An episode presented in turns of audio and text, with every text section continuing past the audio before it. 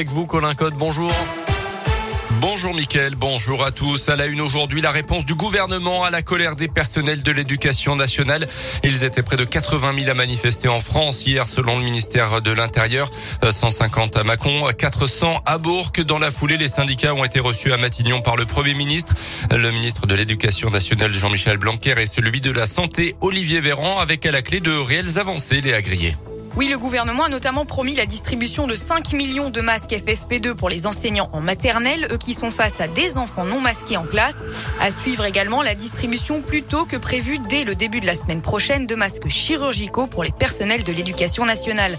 Autre annonce, le recrutement de plusieurs milliers de remplaçants pour faire face à la crise, notamment 3300 contractuels et le recours aux listes complémentaires. Ces candidats qui ont eu le concours mais qui n'ont pas été recrutés.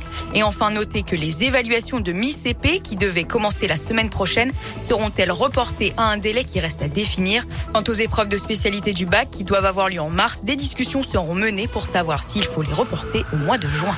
Merci Léa. Notez que les syndicats disent désormais attendre des actes concrets pour la mise en œuvre de ces annonces. Dans ce contexte, il va falloir patienter encore un peu pour l'adoption du pass vaccinal.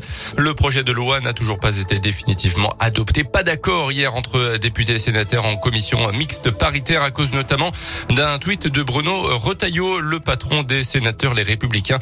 Le projet de loi va donc devoir repartir pour une navette entre Assemblée et Sénat en vue de son adoption définitive. Ce seront de toute manière les députés euh, qui auront le dernier mot. Dans le reste de l'actualité, dans l'un, deux détenus de la prison de Bourg-en-Bresse jugés pour des violences sur un autre détenu en juin 2019. La victime avait été rouée de coups sur une coursive, une scène filmée par la vidéosurveillance.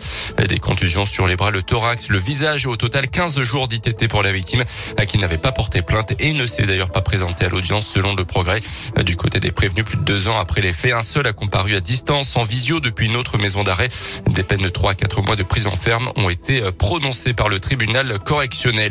Les sports, après trois défaites de rang, le FBBP avait l'occasion hier soir de relancer la mécanique en recevant à Verchères Bastia Borgo la lanterne rouge de National.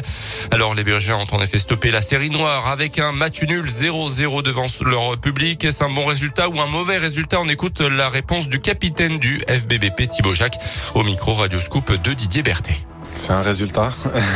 voilà. Bien sûr qu'on voulait le gagner. On a beaucoup plus de situations et d'occasions qu'eux. Maintenant, à la fin, on aurait pu le perdre sur, euh, sur le dernier corner. Bah, il y a forcément de la frustration parce qu'on voulait prendre les trois points. On sait qu'on traverse une période un peu difficile. Donc, euh, un point, c'est un point. Si les matchs qu'on a perdus, on avait pris euh, un point à chaque fois, on aurait été beaucoup mieux. Donc, faut savoir parfois ne pas perdre et, et, relancer la machine. Mais voilà, l'important, c'est d'avancer, de, de, mettre des points dans le compteur. Aujourd'hui, c'est que un. Mais il reste encore pas mal de matchs et le but, c'est d'investir Si on veut atteindre des objectifs élevés, il faudra, il faudra prendre des points et un maximum de points.